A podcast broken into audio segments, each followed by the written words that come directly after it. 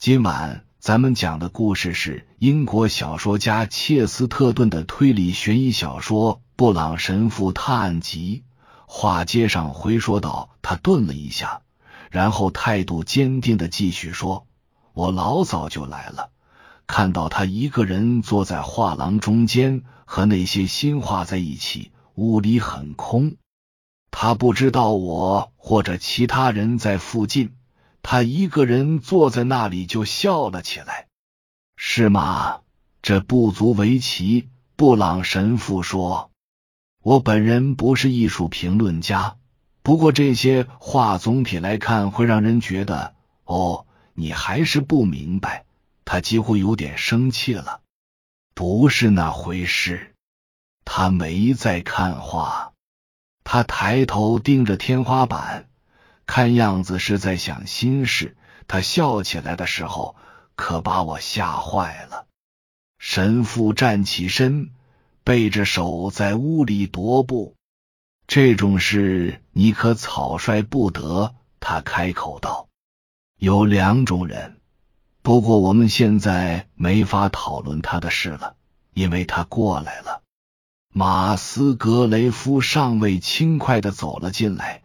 面带笑容的扫视了一圈，律师格兰比跟在上尉身后。他一反常态，不再绷着面孔，而是露出轻松得意的神情。我必须为我说过的关于上尉的每一件事道歉。在他们一起走向门口时，他对神父说：“他非常明白事理，完全理解我的想法。”他还邀请我去北方见见他的老父亲，我可以听老人亲口确认继承权的事。他这样说合情合理，不是吗？而且他也急着把这事办妥，要亲自开车带我去马斯格雷夫湿地，这是那一块领地的名字。我想，既然他这么热情。我们就一块儿去，明天一早就出发。在他们讲话的同时，贝蒂与上尉并肩穿过大门。对于有点诗情画意的人来说，这幅图景肯定要比锥体和圆柱更动人。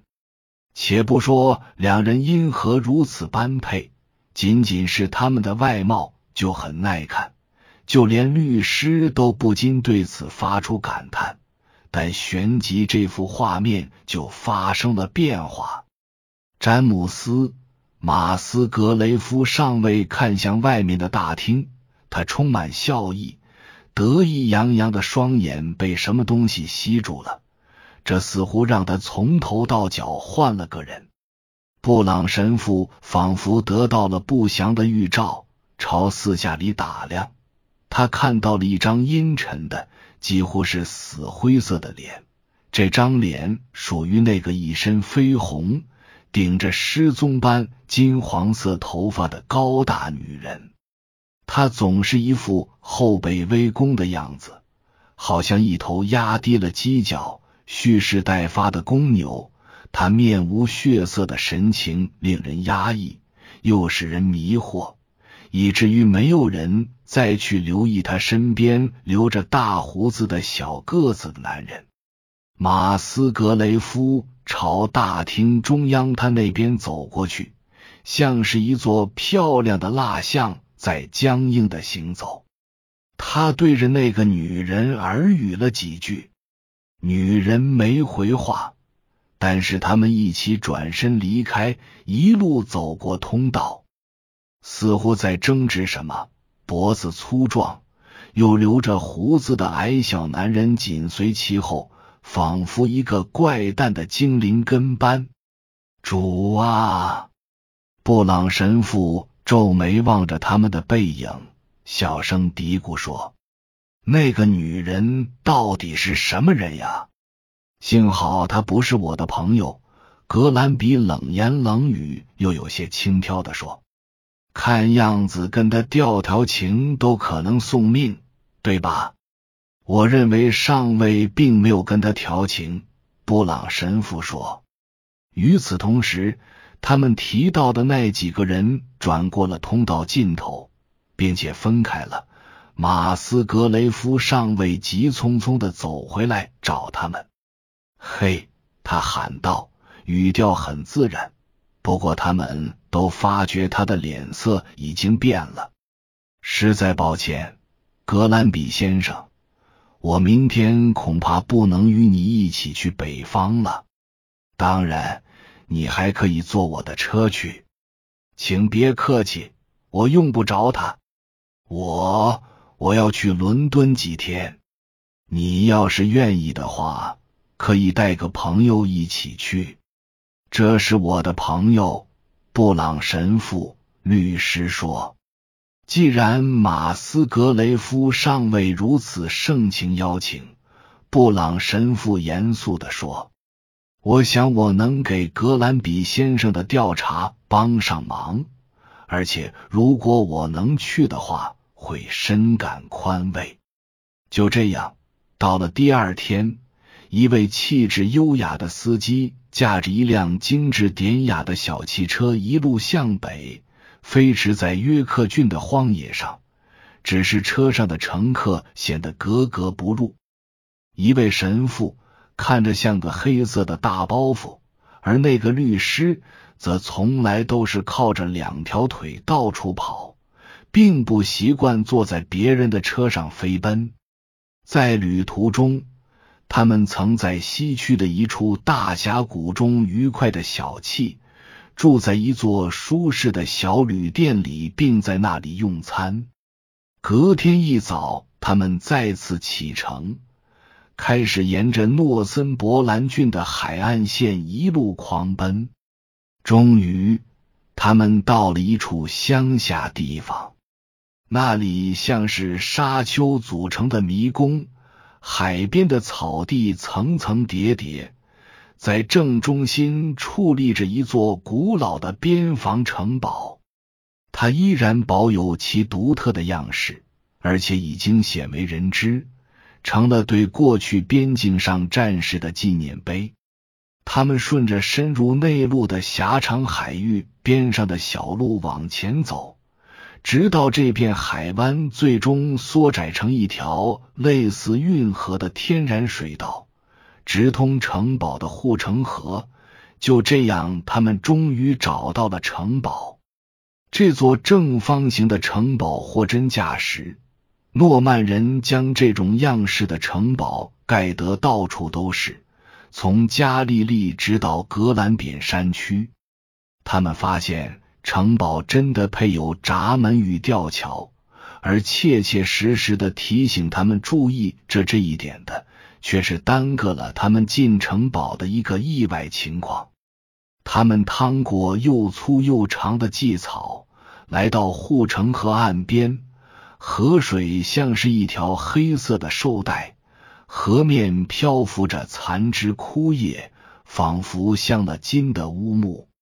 越过黑兽带一两码，就是绿色的对岸，还有门口的巨大石柱。急脾气的格兰比向对岸闸门后模糊不清的人影打招呼，不过看来这座孤零零的堡垒极少有人来。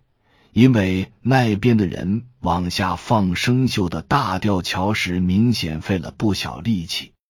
他开始向下落，好像一座高塔向他们倒过来，然后就卡住了，以一个挺吓人的角度处在了半空中。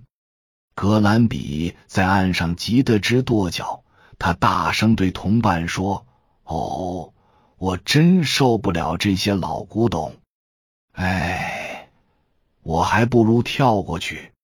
以他的性格，哪里等得了？他迫不及待的跳上去，落地时有点踉跄，但还是平安的到了对岸。布朗神父的小短腿可不适合跳远，他落到泥水里，溅起一片水花。不过与别人不一样，他对这件事满不在乎。还好他的伙伴眼疾手快，他才没陷得更深。但在被拉上有些泥泞的绿色河岸以后，他只顾弯腰看着长满草的山坡上的某处。你在研究植物吗？格兰比急躁的问。我们可没时间等你采集稀有植物。你不是刚才还扎到水里，打算测测水深吗？快走吧，别管身上有没有泥了，咱们得去见从男爵了。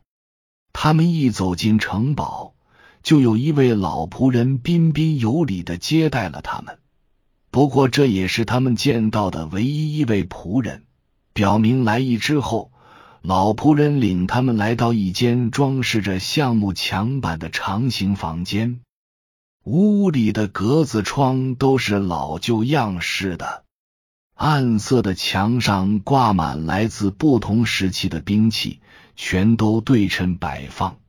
一套完整的十四世纪盔甲立在大壁炉的一旁，好像一名哨兵。穿过一扇半掩着的门，可以看到，在另一个长房间中挂着一排深色的家族肖像。我觉得我这不是进了屋子，而是掉到小说里了。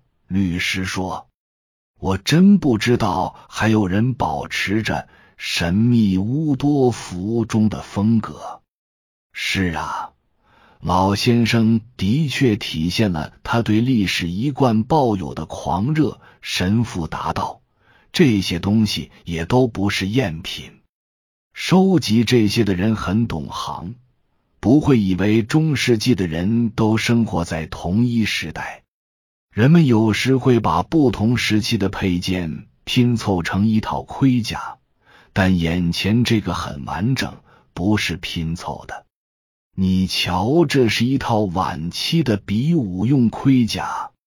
我看他是个晚到的主人，如果可以这么说的话。格兰比抱怨道：“他居然让我们等这么久。”以上是由奶锅大叔给您播讲，感谢收听。每天晚上二十一点三十三分准时开聊。